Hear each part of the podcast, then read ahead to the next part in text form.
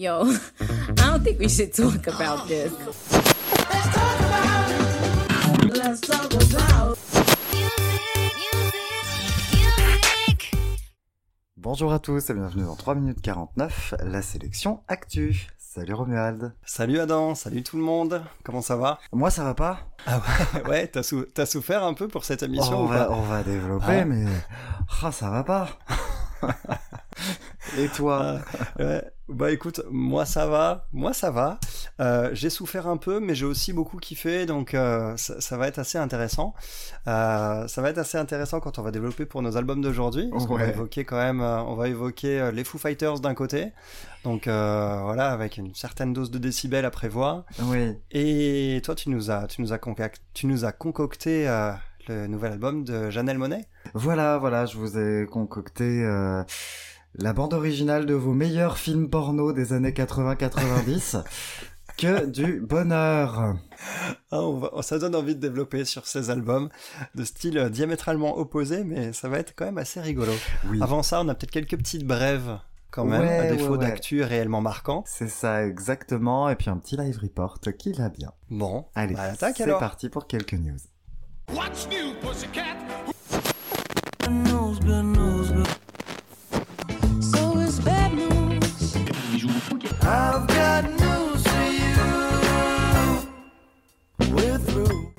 Alors, pour les news, du coup, on a plutôt dit brève hein, aujourd'hui, puisque pas de grosse, Ouais. grosse actu. Donc, euh, bah, je commence. Vas-y, On va de dire quoi tu vas nous parler? Madonna va bien, elle sort de l'hôpital. Ah, elle est à l'hosto, je savais même elle pas. a été, euh, ouais, elle a été hospitalisée récemment, reporté quelques tournées. Visiblement, elle va mieux. Déjà pas si mal. Bon, ouais, déjà ça c'est cool. Espérons que sa musique aille aussi euh, de mieux en mieux, hein, avec les, les prochaines sorties.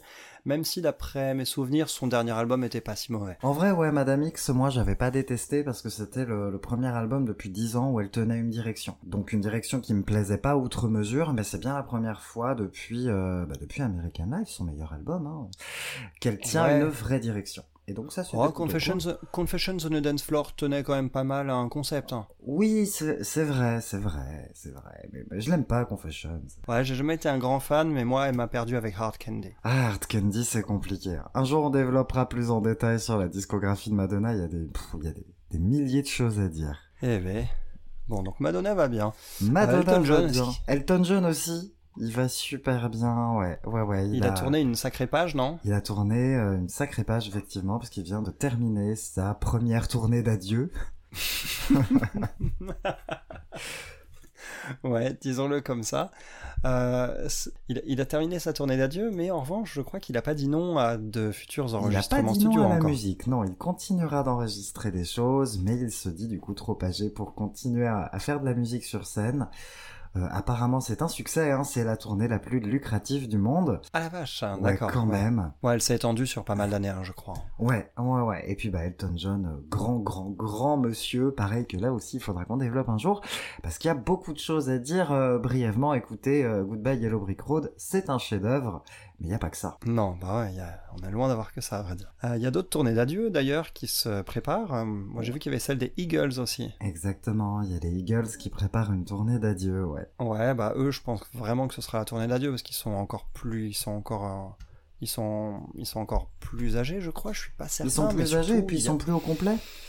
Ouais, voilà, c'est ça. Il y a plus beaucoup. Il y a, il y a- enfin, il y a des membres qui manquent euh, de la formation d'origine et euh, et donc du coup, bah, ils veulent tourner la page avec cette tournée d'adieu Ouais. qui va s'étendre a priori jusqu'en 2025. Autre petite actu, on va rester sur les groupes.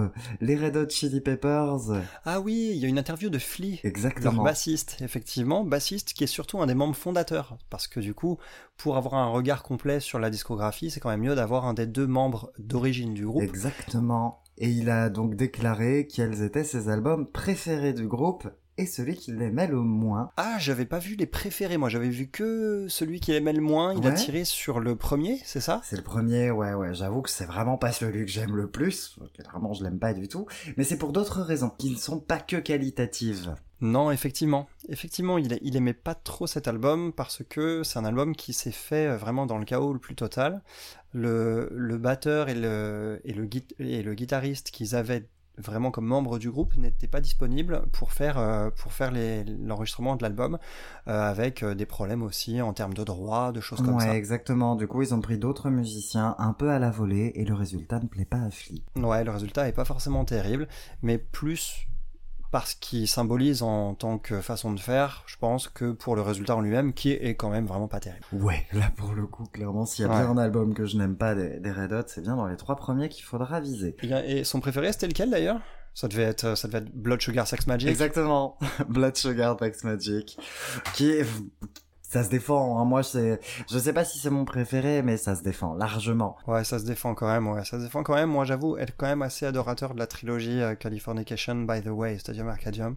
Mais, Mais, Mais ouais, ouais, Blood effectivement. Sugar, Blood Mm. Sugar Sex Magic... euh, Ouais, quand même. ouais, je, je- celui-là quand même, c'est vrai qu'il met tout le monde d'accord. En bref, à nouveau, j'ai vu qu'il y avait un biopic sur Bob Dylan qui allait, qui allait pas tarder à sortir, ou en tout cas qui doit être en tournage, je crois, c'est avec Timothée Chalamet. Qu'est-ce que tu penses de ce choix? Bah, je, je suis pas un fan du comédien. Clairement, je l'ai jamais vu bien jouer. Moi, je l'ai jamais vu jouer tout court, à vrai dire, donc c'est pour ça que je préfère avoir ton avis. Non, non, non, c'est pas pour le charrier. C'est vraiment, j'ai pas vu de film avec lui. Non, non. non, c'est même pas une vanne. Ça, ça aurait pu, d'ailleurs, faut que je la garde de côté.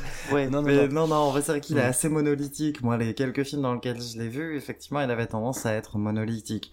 Bon, c'est tout le principe hein, du, de Dune, hein, en l'occurrence, dans lequel il doit incarner un personnage monolithique. Mais bon, pour le coup, c'est pas un acteur que je trouve très très bon jusque-là, en tout cas.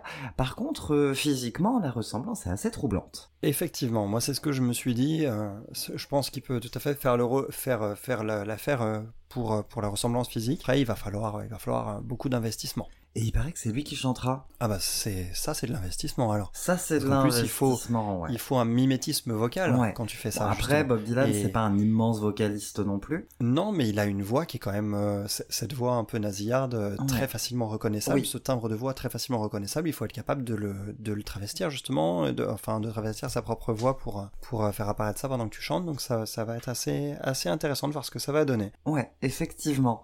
Autre biopic, du coup, qui arrive également, ça va être sur Bob Marley. Oui, oui, j'en ai entendu parler. Il s'appelle One Love, enfin Bob Marley One Love, je crois. C'est ça, Bob Marley One Love, il sortira donc en janvier de l'année prochaine. Ah, ça approche, ouais. Donc euh, d'accord, ouais. J'ai j'ai hâte de voir ça en tout cas parce que c'est un biopic qui a été adoubé par la famille euh, par la famille de l'artiste. Tout à fait. Et le comédien qui incarnera Bob Marley, ce sera Kingsley Benadir, qu'on a pu voir notamment dans la série Peaky Blinders et qu'on reverra dans le film Barbie à venir. D'accord. Ah bah ouais, ça peut, ça, ça peut être intéressant. Euh, moi qui suis un grand fan de Peaky Blinders, bon, je sais que généralement en termes de casting, euh, il y a rarement de fautes de goût dedans, donc euh, Ouais. Et visiblement, il, chante, il chantera aussi. ah, ah c'est cool. Ouais, ça c'est cool, ouais. Bah, de, récemment, moi j'avais rattrapé le, le film sur Whitney Houston, que Ouais, et effectivement elle ne chante pas du tout. Elle ne chante pas. Ah d'accord. C'est les pistes son d'origine. D'ailleurs, film que j'ai pas beaucoup aimé, particulièrement le choix de l'actrice, parce qu'elle ne ressemble pas, elle ne joue pas bien, et elle ne chante pas. J'avoue que j'ai été un peu perdu et j'ai pas compris. Ouais, en termes d'immersion, c'est pas évident quand on connaît l'artiste. De... ouais. Houston, on a un problème finalement. Je pense qu'on va arrêter ces brèves là-dessus. Petit tour rapide, en tout cas, de l'actualité. C'est pas mal. Un petit live report, vite fait. Un petit live report vite fait. C'est parti.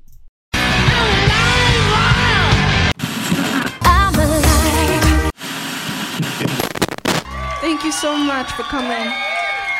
Alors, c'est parti pour le live report. De qui tu vas nous parler Je vais parler des Arctic Monkeys. Je vais parler des Arctic Monkeys euh, que j'ai vu donc euh, en concert euh, le 9 mai. C'était à Bercy parce qu'on va quand même appeler cette salle comme ça. Voilà. Ah oui. C'était c'était c'était à Bercy et c'était c'était un concert assez sympa. Déjà de base. De mon côté, c'est un groupe avec lequel j'avais cet attachement particulier en termes de, de concert, parce que c'est le premier groupe que j'ai vu en compagnie de ma chère et tendre il y a 10 ans. Et en Oh. fait, on est retournés euh, tous les deux voir le même groupe dix ans plus tard. Euh, pas dans la même salle, parce qu'avant c'était au Zénith, et là ils, sont, ils ont été un peu upgradés encore. en tout cas, c'est un concert qui m'a bah, qui m'a vraiment transporté. Euh, j'étais pas en fausse, j'étais en gradin, mais euh, ça permet d'apprécier vraiment toute la scénographie aussi vraiment et de, de rien manquer de, de la manière dont ils mettent tout ça en scène. Ouais. Euh, C'était un, un truc qui m'avait marqué, c'est le morceau d'ouverture. Ils ont attaqué par un morceau du dernier album qui s'appelle Sculptures of Anything Goes Qu'est-ce et qui est un morceau ce particulièrement planant. Ouais. Sachant qu'ils ont quand même effectué un virage monstrueux sur les deux derniers albums qui sont très lounge par rapport à leur, euh, à leur base ça, euh, très ont rock réussi en fait. à, à lier les deux, leurs deux facettes Eh ben écoute, j'avais peur de ça, j'avais peur de ça parce que la question se posait pas il y a 10 ans et là la question se pose complètement. Eh ben écoute, ils ont enchaîné Sculptures of Anything Goes sur Brian Storm derrière. Brian Storm étant un de leurs morceaux les plus vénères de leurs premiers albums. Donc euh, ouais, en fait, c'était cohérent. Ils ont intercalé vraiment les morceaux de, de- des deux périodes en fait de leur de leur carrière. Euh, trois si on intègre un peu le côté un peu plus posé qu'avait déjà euh, leur album, leur fabuleux al- album AM, mais c'était c'était cohérent en fait, c'était cohérent et donc en fait, je Mhm. pense que c'est aussi ça qui fait le succès du groupe à la fois euh, en studio et sur scène, c'est le fait d'avoir réussi à rester eux-mêmes en dépit du changement de style et du virage assez euh, catégorique qu'ils ont amorcé. Mhm. Et, et en live, en fait, ça se ressentait bien. Le côté crooner, en fait, de Alex Turner, qui phagocyte complètement la scène, hein, euh, re- ressortait euh, vraiment bien. Et même dans les morceaux très rock, eh bien, ce côté crooner, il l'intègre dans, dans ce côté rockstar, en fait, un petit peu, euh, un petit peu en décalé complet avec sa chanson, dans, dans sa façon d'être. C'était vraiment, vraiment super. Donc c'est vraiment sa vraiment personnalité qui souvenir. fait le lien, quoi. Ouais, c'est ouais, c'est exactement ça. C'est exactement ça. Et en concert, encore plus. Euh, Il y avait du monde sur scène pourtant, il n'y avait pas que le groupe, il y avait, euh, il y avait du monde sur scène, ils avaient, euh, ils avaient des, des claviéristes en plus, ils avaient aussi, euh, ils avaient aussi des cordes, et, et, et du coup ça donnait, ça donnait une scène où on avait 8 ou 9 personnes, Ah, donc c'était c'était quand même très très très très cohérent et ça donnait un enrobage qui était au choix juste un peu pour pour sublimer la chanson ou au contraire pour vraiment lui donner une ambiance qui se rapproche de celle en particulier des derniers albums sur lesquels on, on est obligé d'avoir beaucoup plus en fait de de comment dire beaucoup plus de d'enrobage en fait oui. autour. Oui, oui, beaucoup de cordes, beaucoup de claviers sur les derniers albums. Voilà, c'est ça. Donc c'était c'était très réussi. Les moments les moments moi que j'ai que j'ai retenu les morceaux qui m'ont vraiment plu, euh, qui m'ont vraiment transporté. Il y a eu Body Paint qui pour moi était le sommet en fait de, de ce concert. Body Paint qui est un morceau de leur dernier album The Car. Body Paint c'est le morceau le plus rock'n'roll de tout le concert.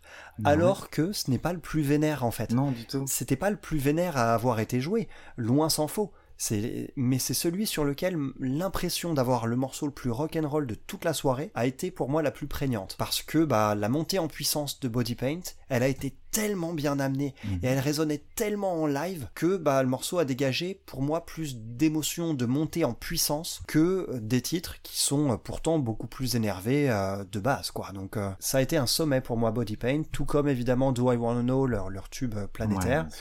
Euh, où tout le public chantait en même temps, euh, c'était vraiment sublime. Puis I Wanna Be Yours aussi, qui est un morceau euh, que je ne savais pas qu'il était aussi populaire, et c'est un morceau euh, que que je que je que j'ai particulièrement en, estime pour des raisons euh, euh, pour des raisons plus personnelles et j'ai beaucoup apprécié le fait qu'il joue de nouveau ce morceau et aussi que qu'il ait un tel répondant dans le public donc euh, les Arctic Monkeys sur scène quand même une valeur sacrément sûre Ok, mais super. Moi, j'avais adoré The Car. On en avait fait d'ailleurs une chronique. ouais hein. on a on avait chroniqué ouais c'était un super album C'était un album qui m'avait euh, vraiment, vraiment agréablement surpris. Et euh, bah, quand ils repasseront, je- j'essaierai d'aller les voir parce que ça peut être très, très cool. Ouais, bah, je te confirme, tu peux y aller euh, les, les yeux fermés, mais les oreilles grandes ouvertes en tout cas. Ok. Bon, rentrons dans le vif du sujet. C'est C'est parti. ça, on sent, on sent que tu veux rentrer avec la joie et la bonne humeur Ah en oui, plus. allez, Ça je, se je sent. suis pas content dans 3, 2, 1. allez, on commence avec les Foo Fighters et leur album But Here We Are. There are days I can't remember.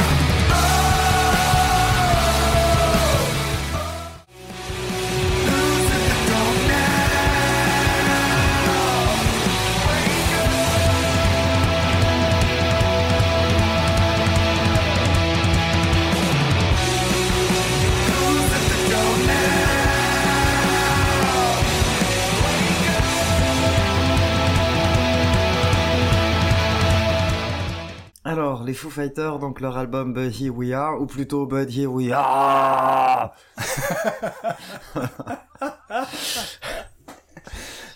Ah là là. Alors, Présente-nous. Alors, les Foo Fighters. Euh, les Foo Fighters, c'est un groupe, donc c'est un groupe de, de rock, voire souvent de hard rock, qui sont originaires de Seattle. Et euh, c'est à l'origine un projet solo de Dave Grohl, l'ancien batteur de Nirvana, euh, qui a monté ce projet après la fin du groupe euh, Nirvana dans des, conditions tragiques qu'on connaît en 1994, après le, suicide de Kurt Cobain. Il s'est ensuite entouré de, de musiciens pour la scène, euh, qui sont devenus la formation officielle du groupe, qui est un groupe aujourd'hui constitué donc de Nate Mendel à la basse, Chris Shiflett et Pat Smear, qui est aussi un ancien membre de tournée de Nirvana, à la guitare, Rami Jaffrey au clavier, et donc Dave Grohl lui-même à la guitare et au chant. C'est un groupe qui tire son nom d'ailleurs du terme qui désignait pendant la Seconde Guerre mondiale les phénomènes euh, aériens lumineux inexpliqués qui étaient observés à répétition. Euh, et on est sur leur onzième album déjà. Euh, Onzième album, qui fait suite au décès de leur batteur depuis 25 ans, Taylor Hawkins, qui était un homme et un musicien très apprécié par ses pairs et un ami proche de Dave Grohl depuis de nombreuses années. Il est décédé en 2022. Mais euh, ça a été aussi suivi par le décès de la mère euh, de Dave Grohl, euh, Grohl lui-même, qui a disparu la même année. Donc c'est un disque où le thème du deuil est omniprésent et où Dave Grohl a, a assuré lui-même les parties de batterie en studio avant que Josh Freeze ne soit récemment dévoilé comme nouveau batteur de tournée. Voilà pour le contexte. Pour ce qui est de, du résultat, ça va? T'as pris rendez-vous chez, euh, chez, un, chez prothésiste auditif déjà? Ah oui, j'ai clairement perdu mon oreille gauche, tant pis. Plus sérieusement, c'est un album que j'ai pas beaucoup aimé, mais que j'ai pas détesté pour autant. Clairement, c'est bruyant. C'est très bruyant, et parfois il y a de la saturation qui sert à rien. Et il y a beaucoup de moments d'esbrouf. Il y a beaucoup de moments où il y a juste trop d'effets, trop d'esbrouf. Alors que ce qui est très dommage parce que c'est en contradiction presque avec le propos même de l'album, qui est un album qui va tirer sur l'intime. C'est un album qui va Tout être euh, d'intimité. Il y a trop de choses. Ça hurle tout le temps. Il y a trop de guitare, il y a trop d'effets de manche. Il y a euh, des chansons qui terminent calmement alors qu'elles ont démarré énervées. Des chansons Ouais, qui continuent énervées alors qu'elles ont démarré calmement. Ça c'est trop d'ailleurs, ils font trop souvent ça je trouve. Ouais. C'est dommage. C'est dommage parce que derrière ça, il y a des jolies mélodies, il y a des choses intéressantes. Mais c'est un album que j'ai trouvé boursouflé. C'est un Ça, gâche la surprise, hein, ça, au fait, Ouais. hein, d'avoir des morceaux qui démarrent peace et qui terminent vénère. Bah, quand au, bout trop du quatrième, derrière, on commence bah- à deviner, hein, clairement. C'est ça, et du coup, c'est dommage, quoi. Parce qu'il y a des morceaux qui auraient pu rester peace et qui auraient très bien fonctionné. On va en parler après, mais. Hmm. Ouais, ouais, tout à fait. Mais bon, Mais tu l'as pas détesté pour autant, quand même. je l'ai Qu'est-ce qui fait je que. pas détesté que t'as parce que c'est quand même bien exécuté, mine de rien. Les parties de batterie sont bonnes, les parties de guitare sont plutôt bonnes aussi. Il y a quand même des bonnes idées. Et euh, la voix de Dave Grohl, moi je m'y suis attaché. Ah ouais. J'ai joué, j'ai eu un petit syndrome de Stockholm avec la voix de Dave Grohl. Finalement, à force de me hurler dessus, ouais, c'est ça. Mais toi, t'aimes bien te faire hurler dessus, mais par des voix féminines habituelles. Tu m'avais dit ça il y a pas longtemps. c'est ça. Quand j'écoutais cet album, je me suis dit, bah écoute, moi en fait, j'aime bien avoir le sentiment de, de- du, du barbu chevelu qui est en train de me hurler sur la tronche pendant tout mon trajet en bagnole. Voilà, c'était. euh, Mais c'est ça. Moi, j'ai développé un petit syndrome de Stockholm avec Dave Grohl. Finalement, j'aime bien sa voix, j'aime bien comment il me hurle dessus. euh, Et But Here We Are fait partie de mes petits coups de cœur quand même, parce que oui, elle est hyper fastoche, mais le hurlement de, du refrain me, décoche toujours un petit sourire. Je me dis, oh, Ouais, quand même, Dave, t'abuses. Ouais. ouais, ouais, franchement, c'est pareil. Alors, moi, j'ai tendance à pas trop la pardonner, celle-ci. D'une manière générale, je trouve quand même, comme toi, que c'est un album très inégal. hein. Euh, On, on a du mal à trouver quelque chose d'homogène. On trouve autant quand même de belles trouvailles que et des, des brûlots rock bien vénères, mais aussi, comme tu dis, des choses qui sont assez assez vaines en fait, malheureusement, et qui sont un peu dans l'esbrouf, euh, avec des mélodies qui qui sont peu inspirées. Et quand on hurle autant et quand on envoie autant d'énergie sur des morceaux parce qu'on peut pas dire que c'est un groupe qui manque d'énergie euh, il faut que la mélodie soit inspirée pour que ça touche en fait et, euh, et, et c'est ce qu'on avait sur euh, sur euh, en vrac pour citer un, un album qui est pas du tout une référence en la matière Nevermind de Nirvana Oui, bah oui. Bah, c'est un album sur lequel on avait une énergie comme ça vraiment Mais du rien- début à la fin mais avec sans cesse des super mélodies en fait Après, il y a des bonnes mélodies quand même. Il y a quand même des il y en a des bonnes effectivement, mais pour moi, euh, pour moi, But Here We Are, euh, c'était trop gueulard. Trop gueulard pour moi. Trop gueulard, donc moi c'est un des morceaux sur lequel j'ai mis un carton. Euh, parce que bah, pas hyper inspiré niveau énergie, niveau énergie et on sent qu'il privilégie cette énergie, cette énergie par-dessus la vraie qualité de la compo. Ouais. Je dis pas que, que c'est habité, c'est habité et on sent que c'est sincère, mais je trouve que ça fonctionne pas. Le refrain il sauve les meubles un petit peu, Ouais. mais c'est quand même trop gueulard, beaucoup de bruit pour un morceau qui finalement laisse pas une empreinte indélébile, si ce n'est le sourire qui nous laisse quand on l'entend s'arracher la gorge. Quoi. Oui, Donc voilà. C'est- ça, et, et ça, voilà, j'ai trouvé ça un peu dommage. Au, comment dire, au, au contraire d'un titre comme Under You, par exemple, qui est, euh, qui est, un, qui est le- deuxième morceau de l'album, qui est plus simple et qui, pour moi, représente parfaitement les Foo Fighters. On a quelque chose de gueulard, mais parce que c'est justifié, parce qu'on arrive sur le passage du morceau qui est vénère. Euh, on a une belle mélodie qui est donc beaucoup plus convaincante, et on a une, surtout une sacrée ambiance années 90 en fait ici, grunge, qui, euh, qui fonctionne parfaitement. Under You, c'était un super morceau. C'est c'est ça les morceaux moi que j'aime bien, c'est un peu comme Under You, c'est les morceaux qui vont rester sur la simplicité en fait. Je pense le morceau Nothing at all d'ouverture, euh, voilà Rescue, Nothing at All, qui sont des titres qui restent sur de la simplicité qui moi me plaît bien. Ouais, j'ai eu du mal avec Rescued quand même. Ah hein. ouais Je sais que c'était pourtant le premier single, ouais, mais Non moi je m'y suis fait, je l'aime bien. ouais, le, le- le début, le début m'a laissé miroiter un peu de subtilité, mais d'un seul coup, tu te rends compte que c'est mort. Il, il, s'é- il, il s'égosille complètement. Je trouve que la mélodie n'est pas hyper efficace, hormis sur une, sur une partie du refrain où c'est quand même plutôt sympa. Mais je, ouais, j'ai pas, c'est pas celui-là que j'aurais mis comme choix de premier single. Under You me paraît, Ouais, euh, Under le me deuxième paraît single me paraît beaucoup ouais. plus justifié. Ouais. Donc, euh, même chose, j'ai eu souvent un sentiment d'inachevé sur ce disque. Euh, même chose sur Hearing Voices, euh, où je trouve que c'est sympa, mais ça décolle jamais, tu vois, ça se cherche Ah, avec entre plusieurs cette énergies. fin qui, qui est plus, plus acoustique, plus intimiste. euh, Ouais, ouais, on parlera dans leur discographie tout à l'heure du côté acoustique des Foo Fighters, tu verras que je suis pas forcément fan de cet aspect-là. Euh, en revanche, moi j'ai eu un coup de cœur quand même sur cet album, en plus de Nothing at All et euh, Under You, euh, qui sont des morceaux que j'ai beaucoup aimés, il y en a un que j'ai adoré, c'est The Glass. Ok, ok, oui. Ouais, tu, ça, ça, c'est recevable? Oui, Ouais, c'est- recevable. C'est pas, c'est pas clairement pas un coup de cœur, mais c'est pas une chanson qui m'a, qui m'a collé de l'urticaire.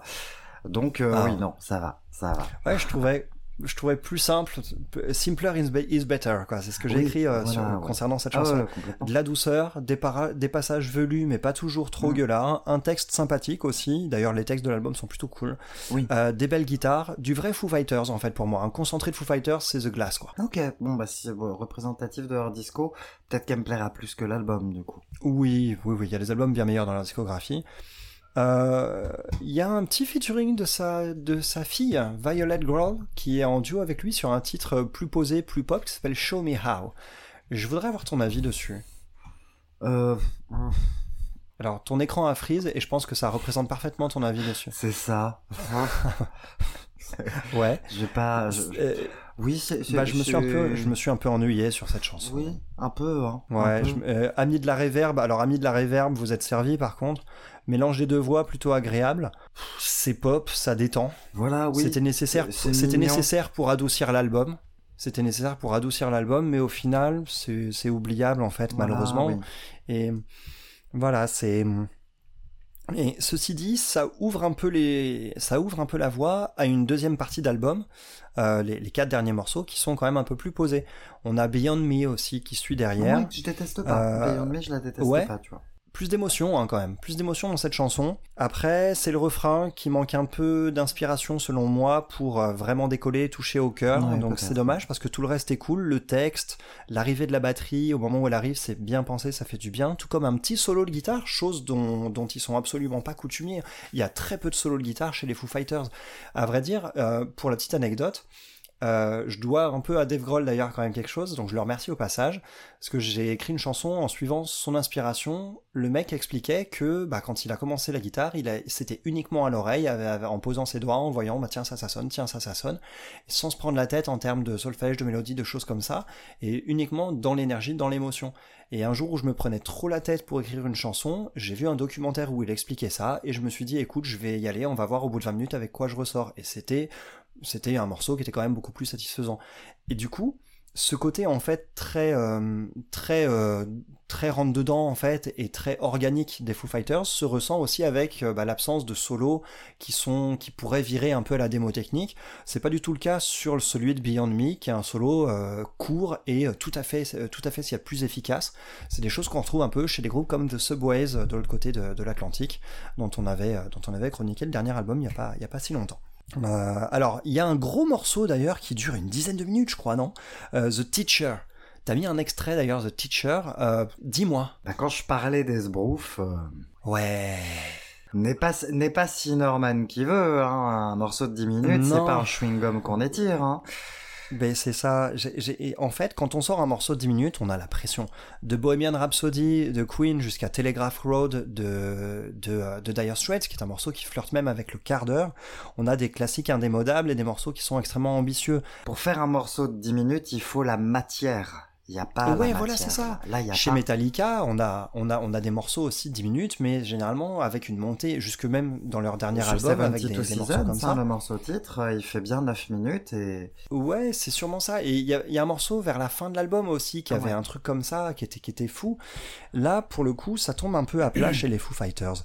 ouais. Euh, on- on- on- dès le début, moi j'ai du mal à accrocher et en fait, manque de mélodie marquante. Ouais. C'est dommage parce que, encore une fois, le texte est bon. Le texte est bon, donc il y a quelque derrière, il y a une vraie ambiance, il y a une vraie volonté en fait de transmettre quelque chose, mais c'est quelque chose qui pour moi est assez récurrent chez les Foo Fighters. J'accroche jamais à 100% en fait. Euh, avec, avec, les démarches, il y a des morceaux, il y a des coups de cœur, mais souvent, bah, il y a beaucoup de morceaux sur lesquels je m'ennuie un peu et qui soient calmes ou plutôt énervés. Au bout de 6 minutes, quand même, euh, il y a une partie un peu plus planante qui apparaît et qui m'a fait tendre l'oreille quand même. Je trouve que ça relève le niveau et ça m'a fait m'intéresser euh, de nouveau aux propos du morceau en lui-même. Après, il faut tenir les 6 premières minutes pour arriver jusque-là et c'est pas si évident. Euh, ça vaudrait peut-être quand même juste le coup de l'écouter en entier pour arriver jusque-là Ouais. parce que le morceau représente un cheminement à lui tout seul, hein, ce cheminement aussi du deuil, tu vois, quelque Oui, part, ouais, et dans ce morceau aussi. Donc, ça vaut peut-être le coup pour traverser ça aussi, mais voilà, c'est les six premières minutes sont parfois musicalement un petit peu trop ennuy- ennuyeuses, je trouve. C'est empoulé pour pas grand-chose. C'est finalement. ça, moi je trouve que c'est un peu... C'est un de petit relief, peu quoi. boursouflé, quoi. C'est pour moi, c'est un peu trop... Comme s'il avait eu l'envie de faire un morceau de 10 minutes avant d'écrire sa chanson, quoi. Ça m'ennuie. Hmm. Ça m'ennuie un peu. C'est ça, c'est pas la chanson qui a dicté euh, où elle voulait aller, mais c'est plutôt l'inverse. J'ai eu Ça cette impression-là. et Moi, c'est comme ça que je l'ai ressenti, Ouais. ouais, clairement. c'est- peut-être un peu, un peu fragile ce genre de choses. Bah, Ça marche mieux sur un autre morceau assez long, le dernier de l'album, qui s'appelle oui, Rest. pour le coup, qui lui est assez touchant, ouais. Il t'a pas fait penser un peu à Something in the Way? Oui, oui, c'est vrai. Il fait penser un peu à Something in the Way, un morceau culte, euh, morceau culte de, de Ouais. Nirvana. Ouais, ouais, complètement. Sur, sur Rest, moi je me suis dit, en fait au début il y a une couleur très lointaine, très posée, très très minimaliste en fait, vraiment. Et c'est c'est vraiment superbe, mais le problème c'est que à ce stade de l'album je savais que ça ne durerait pas toute la chanson. Et ça m'a gâché un peu l'écoute, parce que j'aurais aimé qu'elle reste aussi intimiste du début à la fin. Ça aurait pu suffire à soi-même. Après, une fois que je me suis habitué au petit changement de couleur qui intervient à la moitié de la chanson, avec quelque chose d'un peu plus, un peu plus marqué, et puis aussi, je- j'en suis venu à apprécier la manière dont certaines petites mélodies qu'on a sur la partie calme se retrouvent dans une, dans une énergie différente sur la partie un peu plus, un peu plus, un peu plus gonflée derrière, sans aller jusqu'à l'énervement. C'est un, c'est une partie qui est plus énergique, mais on reste dans un domaine très intimiste quand même. Donc ça marche mieux quand même ici en termes de progression. Donc c'était une belle façon de finir l'album et ça permet de rester sur une bonne impression. Du coup, Demi-teinte, hein. Demi-teinte, Demi-teinte, hein. ouais. On le recommanderait pas. Moi, je le On recommande recommanderait pas. On, on le recommanderait pas. Alors, je recommande quand même d'une manière générale les Foo Fighters parce que c'est un groupe qui dégage quand même quelque chose de base, même en plus de leur musique, c'est un groupe qui dégage quelque chose d'extrêmement sympathique. Ouais. Dave Grohl, je, je paierais cher pour aller juste boire un pot avec lui en fait quoi. Un peu, un peu, ce- c'est un peu, un peu ce genre de musicien à la Rory Gallagher dans un style musical extrêmement différent, avec qui tu t'as autant envie d'aller boire un pot avec eux que d'écouter de leur musique en fait, tu vois, et, de refaire le monde autour d'un verre avec eux. Euh, c'est quelqu'un qui respire la bonté et, et, euh, la sincérité. Et dans la musique, ça se ressent parfois.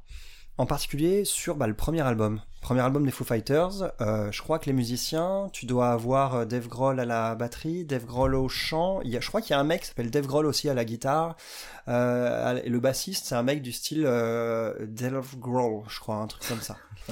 Donc c'est, voilà, c'est, c'est, c'est lui qui est sur tous les instruments sur ce- cet album, et euh, malgré tout, ça sonne quand même comme un collectif. C'est un album sur lequel plane évidemment l'ombre de Nirvana, qui était encore vraiment prégnante. Et c'est un super album, moi qui m'a beaucoup surpris, parce que je m'attendais à un truc beaucoup plus amateur, et en fait c'est vraiment très pro et c'est sublime. Euh, mais ça vaut pas des albums de fous furieux que je conseille tout de suite pour les Foo Fighters, c'est The Color and the Shape, leur deuxième en 97, avec des tubes comme Monkey Ranch, Everlong ou encore My Hero qui sont sublimes et euh, One by One qui est sorti en 2002 qui est mon album préféré des Foo Fighters jusqu'à présent. C'est un album qui est culte, on y trouve une sacrée dose de tubes et surtout ma chanson préférée de toute la discographie des Foo Fighters qui est un morceau qui s'appelle Comeback qui dure 7 minutes 40 et attention celui-ci par contre, il est vraiment vraiment magnifique. C'est morceau culte absolu. J'ai eu un coup de cœur direct pour cette Eh ben, il chanson. sera playlist. Allez, go playlist. Euh, Il y a eu un album concept en 2005 qui s'appelait In Your Honor, euh, qui est un double album, donc euh, au concept qui peut tout de suite, euh, qui peut tout de suite euh, attirer, attiser la curiosité, avec un premier disque bah, classique, un peu vénère, sur lequel on trouve l'énorme tube Best of You. Si tu veux, si tu veux vraiment aimer te faire gueuler dessus par Dave Grohl, tout ce qu'il y a, c'est Best of You, quoi. C'est le morceau peut-être le plus gueulard ultime des Foo Fighters, mais avec en plus une mélodie et surtout un aplomb, une énergie, quelque chose de viscéral qui te prend aux tripes. Ça, c'est, ça, c'est, c'est magique. C'est mon morceau préféré dans les tubes des Foo Fighters, attention. Et sinon, l'album est quand même dans l'ensemble un peu comme celui qui nous intéresse aujourd'hui, trop gueulard et moins riche en mélodie, vraiment marqué. Et on a un deuxième disque qui est acoustique avec des invités de renom. En vrac, John Paul Jones, mais aussi quelqu'un qu'on apprécie beaucoup toi et moi, Nora Jones, Oh. qui vient en duo, qui vient en duo. Bah, elle est en fait son Nora Jones a toujours eu un côté rock Oui. et elle a souvent été été vue aux côtés des Foo Fighters. Et euh, et en fait, elle elle elle apparaît en fait sur ce second disque acoustique. Ouais, j'ai du mal. J'ai eu du mal avec ce disque acoustique euh, de, de In Your Honor parce que bah ça manque de variété, ça tourne souvent autour de deux accords en boucle et euh, et du coup ouais, ça s'améliore sur la fin. Ouais. Donc c'est le meilleur endroit pour redécouvrir la voix de Dave Grohl si on aime moins son côté gueulard. Certes, ça, ça marche très bien parce que c'est quand même un bon chanteur en dehors de ça aussi. Oui. Mais pff, musicalement, j'ai pas adhéré complètement. Il y avait un peu d'ennui quand même. Ouais. Donc euh, Donc en porte d'entrée quand même pour les Foo, pour les Foo Fighters, tu recommandes One by One Ouais. et The Color and the Shape. Ok.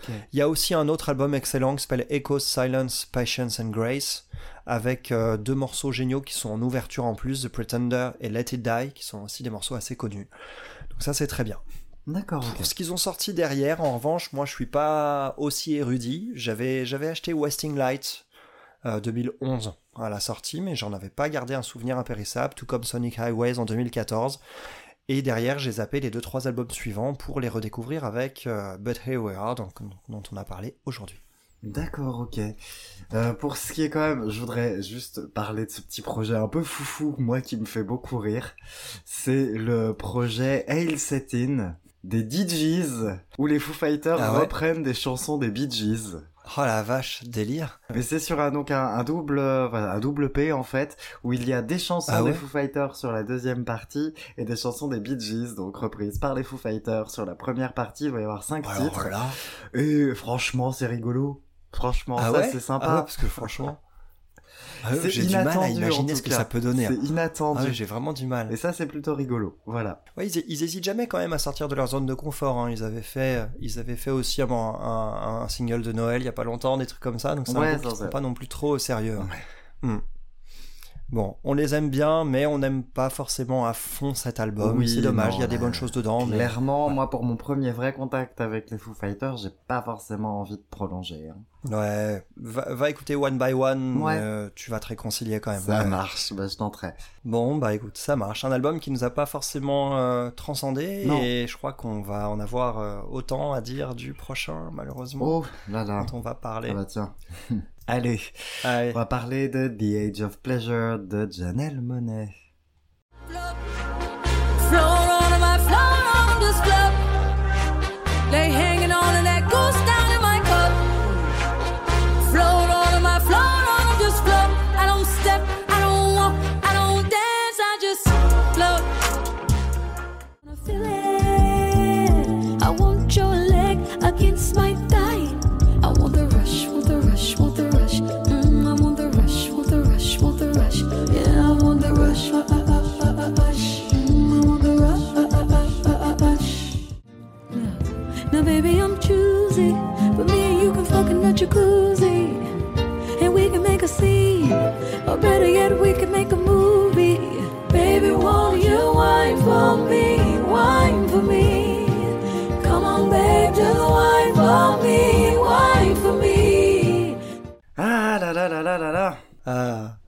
t'as mis, le fameux extrait qui m'avait un peu fait chelou dans A Dry Red.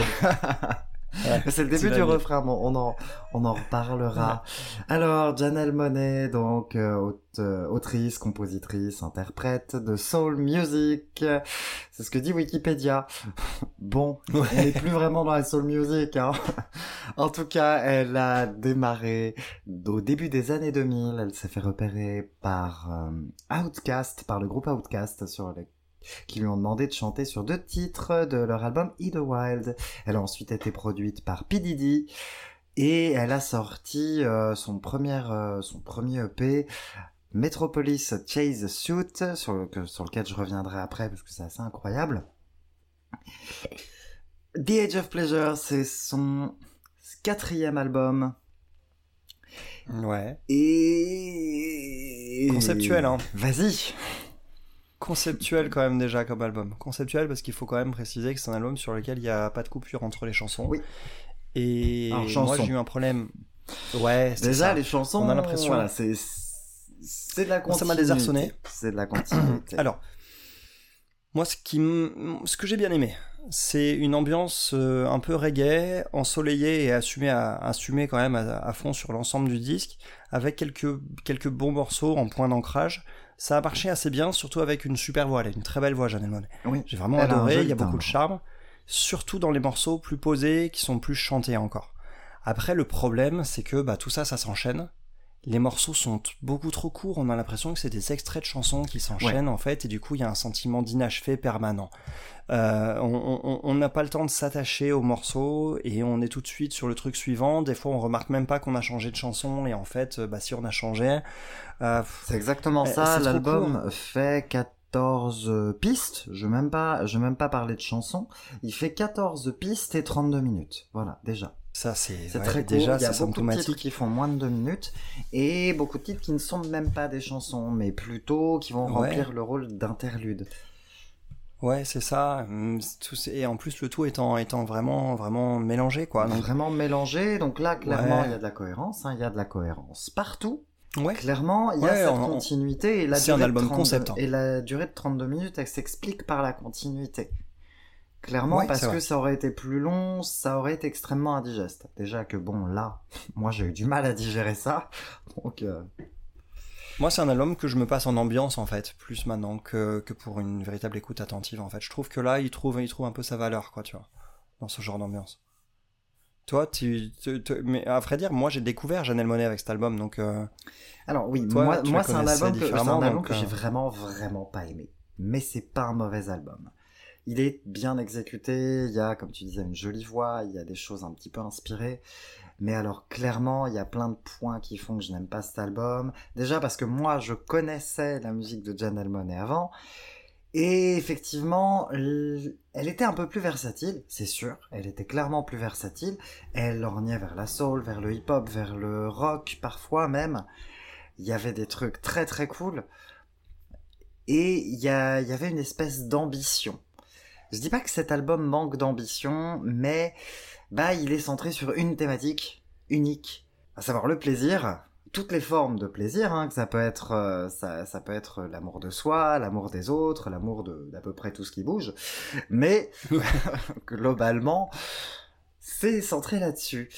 Et bah ça, et ça, ça, et ça n'en transmet côté. pas tant que ça. Non. Ça n'en transmet pas tant que ça en plus, À malheureusement. part avoir une Ouais. espèce d'ambiance moite euh, pendant 32 minutes, euh, bah, que, comme je disais pour blaguer au début, au début de l'émission, qui nous rappelle nos Ouais. meilleurs films porno, globalement, c'est Ouais.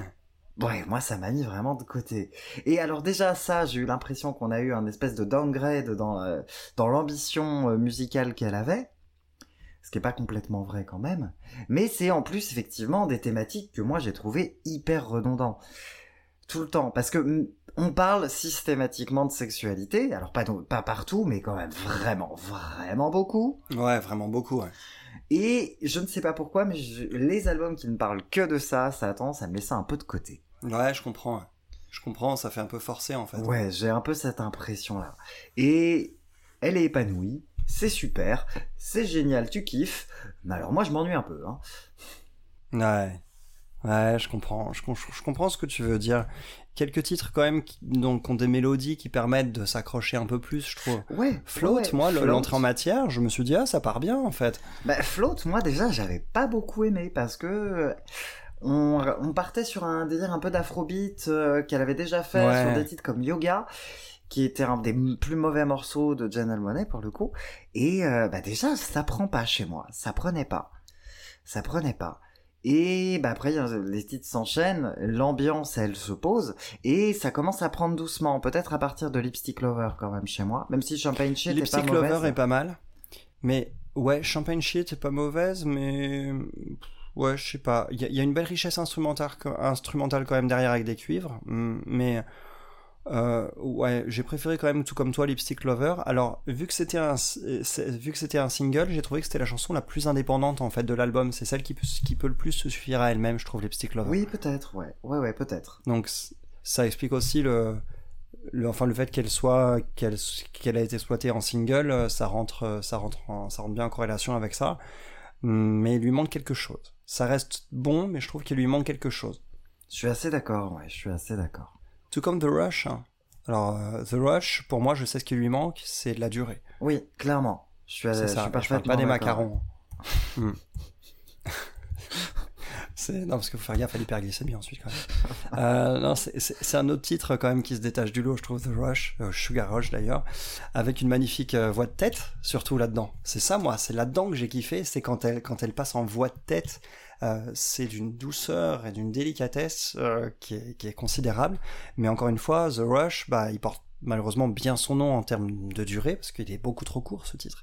Il est- je crois je crois pas qu'il dépasse les deux minutes, hein, je suis pas sûr à vérifier, mais comme beaucoup de morceaux de l'album à vrai dire. The Rush, 2 minutes 43 pour The Rush. 2,43. Ouais. Bah, tu vois, pour le coup, j'en aurais bien pris une de plus, quoi. Oui. Intéressant ce qui se passe aussi avec les interludes derrière, parce que moi, oh, à part ça, il y y a que ces deux-là et la toute fin de l'album qui m'ont vraiment plu, avec les deux derniers morceaux, Only Have Eyes for Two et A, et A Dry Red. Mais sinon, j'ai l'impression que c'est un peu que des interludes, en fait, quoi. Ouais, ouais, il y a un peu ça. Et bah du coup, moi je vais passer sur mon titre qui fâche, là, cet interlude euh, scandaleux, parce que quand on a Ah. Grace Jones sous la main, on lui fait pas parler 30 secondes de mauvais français, et on s'en sert mieux que ça, s'il te plaît, Janelle. Ouh là là, c'est ça. Elle arrive, euh, elle, elle parle trois phrases et c'est fini, quoi. Ta là là. What? Ouais, Oh, ah non, mais c'est Grace Jones. On fait Ah, pas n'importe quoi quand on a Grace Jones sous la main. C'est pas juste.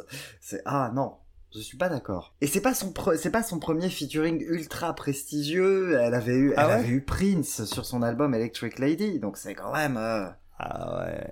Ah, Et- effectivement, ouais. Ah, Mm. mais, mais non, là elle veut pas. Ouais, bah ouais, c'est vrai que j'avoue que c'est un peu, c'est un peu étrange. Tout comme un truc pareil, euh, The, The French 75. C'est euh, juste un, en gros, elle est passée à côté d'un café et puis. euh, Oui, oui, oui, bah complètement. Ça- alors ça projette des images, hein, ceci Oui, dit. hein, c'est, euh, c'est l'idée. c'est Côte d'Azur années 60 ou euh, avec euh, musique ou musique qui fait aussi penser un peu à quelque chose de, sud- de sud-américain. Ça- Voilà, ça oui, projette je des images qu'il y a un en tête de l'auditeur, mais hein, globalement sur cet album-là. Il y a un ouais, côté voilà, très c'est ça. caribéen, un peu, comme je disais, un peu moite. On sent vraiment surtout cette dans les chaleur. couleurs de la pochette, d'ailleurs, couleurs, voilà, la pochette qui est super jolie hein, Mm. d'ailleurs. Elle est magnifique la pochette, ouais. elle est vraiment sublime. Mais c'est une des plus belles que j'ai vues cette année, cette pochette. Mais, mais voilà, c'est c'est très conceptuel, peut-être trop en fait. Euh, ouais, peut-être. Les deux derniers morceaux, ça t'a plu toi ou pas Bah, euh, alors- cette, cette clôture? Alors, euh, non. Ils m'ont pas plu. Les Ah mélodies ouais? sont super, mais c'est des mélodies ouais? qu'on retrouve à peu près euh, plus. C'est un style de chanson qu'on retrouve dans ces albums précédents et je trouve mieux exécuté. Et puis là, c'est là où je me heurte aux thématiques. Ouais. C'est joli, c'est mignon, c'est sensuel, mais ça parle encore de ça. Ouais, ouais. Ouais, dans A Dry Red, en plus, elle met, elle met les pieds dans le plat Oui, directement. quoi. elle met le F-word en plein milieu, en C'est ça. pré-refrain. Et j'ai, c'est ça. Et j'ai trouvé ça étrange parce que le morceau est subtil, en Oui. fait, et sensuel, et d'un seul coup, en fait, enfin voilà. Donc, quelque part, je- je- à la limite, si ça avait été mieux amené, tu oui, vois. voilà. En fait, t'as quand même des phrases qui sont, qui sont, qui sont cool, et puis d'un seul coup, on a ce petit F-word qui arrive. Après, bon, ok, tu vois, c'est fait pour trigger un petit peu, tu vois, mais euh, pour trigger ou pour émoustiller ou pour je sais pas, Oui, tu vois, voilà, mais ouais. donc euh, voilà, mais voilà, je, je- c'est à nouveau trop court quand même comme morceau aussi hein, pour que l'ambiance s'installe pleinement, et c'est le dernier morceau de l'album, donc là, du coup, pff, ouais, c'est Mm. voilà, c'est- musicalement, c'est quand même dans le domaine qui marche le mieux, je trouve, pour, pour finir le disque. Oui. Mais encore une fois, on a un sentiment de quelque chose qui aurait pu être encore plus abouti, peut-être. Ouais, ouais, ouais, bah, en fait, c'est, ça aurait été un premier album, ça m'aurait pas posé problème. Le problème, c'est que c'est le quatrième Ouais. et que j'ai déjà vu ce qu'elle était capable de faire avant, et alors ça me Ah, d'accord. beaucoup plus. Ah ouais, parce que moi, ces deux, ces deux morceaux, ils m'ont vraiment conquis, les deux derniers quand même. Ouais, On y Have Eyes for Two et euh, Dry Red, ils m'ont quand même vraiment ils sont conquis, et du hein. coup, euh, le fait, le fait que tu me dises qu'ils sont quand même en dessous de ce qu'elle est encore Ouais. capable de faire dans le Elle même est- domaine, Elle est capable de ça faire bien mieux que ça. ça irait, ça irait, ça irait jusqu'à me décevoir un peu d'entendre ça, quoi. C'est Ouais. dommage, je trouve. Oui, oui, bah, c'est, pour ça, moi, je Hmm. trouve que cet album-là, il est en dessous de tous les autres, hein, chez elle, clairement. Hmm. Et peut-être, est-ce que je suis pas très déçu parce que je connaissais les précédents et parce qu'ils me plaisaient énormément, c'est peut-être ça. C'est possible parce que moi j'ai embrassé le concept en fait complètement Mm. et euh, j'avais aucune attente particulière ne connaissant pas cet artiste. Mais Donc voilà, reste que c'est quand même très bien exécuté. Elle va au concept, elle va sur son concept à fond. Et, et oui, c'est pas mal fait, c'est pas mal fait du tout, et ça, ça m'ennuie. Ça m'ennuie parce que moi je voulais retrouver la Janelle d'avant. hmm. Moi je. la voilà. Janelle d'avant que t'aimais parce qu'elle a sorti des albums qui doivent être assez ouf, non du coup Ouais, ah ça. Une- Avec une espèce de trilogie, je crois, non? Euh, c'était censé être plus long que ça. D'accord. Donc ça démarre euh, avec le projet Metropolis, projet Metropolis qui démarre donc en 2000, euh, en 2009 avec The, The Chase Suit qui est son premier Ouais. EP où elle va euh, raconter une histoire donc proche et inspirée par le film Metropolis. Ça nous racontera l'histoire d'un androïde qui tombe amoureux d'un être humain dans, dans un futur très lointain. Ouais. Histoire qu'elle continuera avec son premier album qui s'appelle The Arc Android, qui est censé donc reprendre les parties 2 et 3 hein, de, de cette suite D'accord. très ambitieuse. Ouais, donc toujours à raconter cette histoire. Là, c'est un... Elle, elle a toujours des concepts. hein. Elle- Ouais. elle- tout ce qu'elle fait a l'air de reposer sur des concepts quand même assez, Ouais. assez ouf. Ouais, assez. Et du coup, ce, cet album-là, il est assez brillant.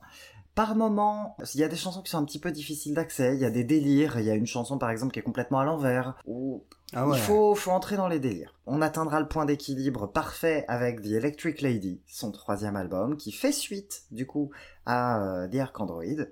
Et là, c'est du bonheur à 100%. C'est parfait. Ah. Elle a des influences, mais elles sont toutes digérées. Il y a la présence de Prince, il y a la présence de Solange Knowles qui va faire des chœurs. C'est du bonheur. C'est parfait. C'est mon album préféré. Il est incroyable parce qu'il est très très bien ficelé, extrêmement bien écrit, et il est extrêmement efficace. C'est un album qu'on découvre, qu'on a un plaisir immédiat à l'écoute et qu'on découvre de plus en plus à la réécoute. C'est que du Ah, bonheur. Ça, ça donne envie. Et ça aurait dû être plus qu'une trilogie, mais elle a décidé de passer à autre chose. Elle a décidé de passer à autre chose avec donc son album Dirty Computer, puisque elle a commencé probablement à avoir envie d'être plus cash dans ce qu'elle raconte, à avoir envie de parler Mhm. d'elle, à avoir envie de bah, parler de politique, de son côté queer aussi, puisqu'elle est, elle est non-binaire et pansexuelle, donc membre de la communauté LGBTQIA+, et a envie aussi de le revendiquer. Mhm. Donc elle a envie d'être beaucoup plus frontale sur Dirty, sur Dirty Computer. Donc elle va laisser de côté ses- son personnage et partir euh, sur euh, son coming out en chanson, sur des choses comme ça. Et Ah, euh, d'accord. pourquoi pas. Ouais. Ça me va. J'aime moins la, j'aime moins la formule de l'album parce que je trouve qu'il qu'il fait appel à des références de manière un peu plus balourde, un peu plus grossière. Ça me plaît moins. Ouais, c'est moins adroit. quoi. Ouais, je trouve ça un peu moins adroit. Il y a des titres que j'aime quand même plutôt bien. Un titre notamment av- avec Zoé Kravitz que j'aime bien, même si, euh, bah, tout comme The Edge of Pleasure, c'est assez cash et assez polisson. Ça s'appelle Screwed. Ah oui, quand même. Oui, Ouais, voilà. Là, on va pas aller dans la subtilité non plus, mais pourquoi pas. Écoute, j'ai rien contre quand c'est une chanson de temps en temps. Et c'est là qu'on arrive du coup sur The Edge of Pleasure. Moi, en recommandation, je recommande clairement la trilogie euh, Metropolis et particulièrement son sommet, hein, The Electric Lady. Eh ben écoute, on se fera un plaisir d'écouter ça du coup pour, euh, pour voir un peu euh, de quoi elle est véritablement capable Ouais, quand le concept Après- est, poussé, euh, est poussé à fond. quoi. c'est ça, mais moi au final, j'arrive même pas à, à déconseiller euh, The Edge of Pleasure. Moi, ça m'a laissé complètement de côté, mais je me dis que j'ai des pieds. Je me dis que ça... Je l'ai bien aimé, je l'ai bien aimé quand même, mais je le conseille, comme je disais, plus pour une musique d'ambiance en fait que pour, euh, que pour une écoute attentive. Ouais, donc bon. Mais en tout cas, très déçu, ouais. Bon, eh ben écoute, peut-être que le prochain nous, peut-être que le pro- son prochain album euh, Oui. nous mettra, euh, remettra tout le monde d'accord du coup. Oui, peut-être? ouais. Bon, en attendant, elle poursuit de toute façon sa carrière au cinéma et à la télé, hein, parce qu'elle était Oui. dans Glass Onion et... On l'a vu dans Glass Onion, Voilà. ouais. Oh, Mm. Oh, c'est un, c'est- c'est un beau film, c'est un bon film en fait. Oui. Bon, eh ben écoute, merci pour, euh, merci pour ces, ces petits tours d'horizon sur sa disco du coup. Ouais, ouais, ouais, vraiment, je mettrai des extraits, mais là, le Metropolis, ce projet, il est fou, et je suis très déçu qu'elle l'ait mis de côté, même si je comprends hein, qu'elle ait pas envie de s'épanouir uniquement dans un personnage, et peut-être qu'elle le reprendra Ouais, un et jour. puis au bout d'un moment, au bout d'un moment, ouais, tu, tu sais, tu, tu, un moment quand tu percutes que t'as fait le tour, Ouais. euh, se persister euh, aurait peut-être été une erreur. quoi. Oui, peut-être. Peut-être. Reste que pour moi, c'est pour l'instant la plus belle partie de sa discographie, qui ne cessera de m'intéresser au demeurant, hein, de toute façon. Hmm, Eh ben écoute, wait and see pour la suite. Ouais, carrément. En termes de concept, justement, quel va être notre concept à nous pour la prochaine émission? Alors, on, on va, euh, on va parler d'albums qu'on a dû apprivoiser un peu. Des albums qu'on doit ça. écouter plusieurs fois.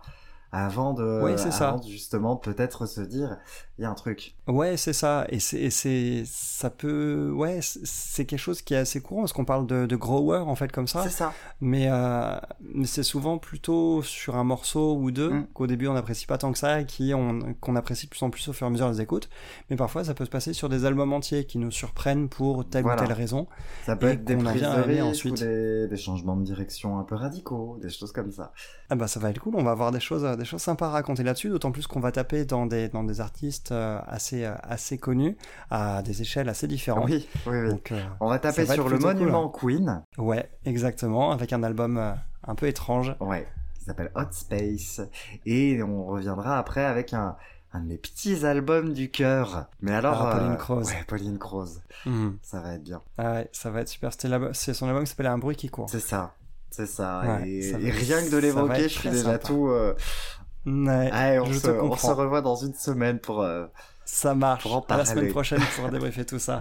Allez, merci pour Salut tout le monde. Salut, Salut Adam, toi, à bientôt. À bientôt. Ciao.